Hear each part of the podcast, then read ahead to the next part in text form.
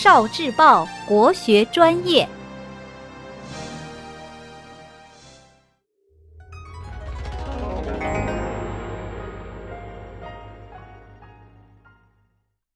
故事宝盒：嵇康与嵇绍。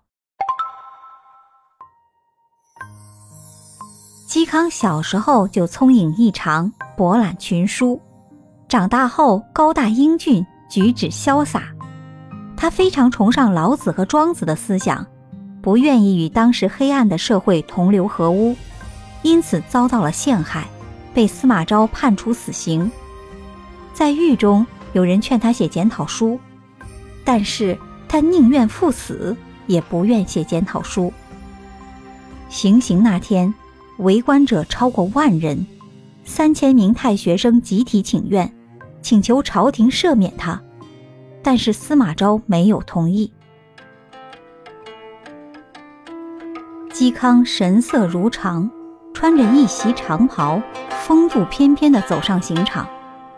临行前，他从容地弹奏了一曲《广陵散》，弹毕，感叹了一声：“此曲从此绝矣。”便慨然赴死。当时他才四十岁，世人无不痛惜万分。不久后，司马昭也意识到了错误，但已经追悔莫及了。嵇康的儿子嵇绍。正如父亲在家界期望的那样，他才华出众，是西晋有名的诗人。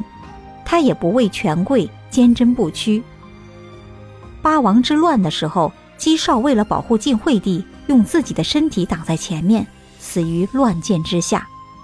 晋惠帝感念他的牺牲，珍存着当时的衣服。手下的人想洗那件衣服的时候，他说：“不要洗。”上面有鸡世中的鲜血呀！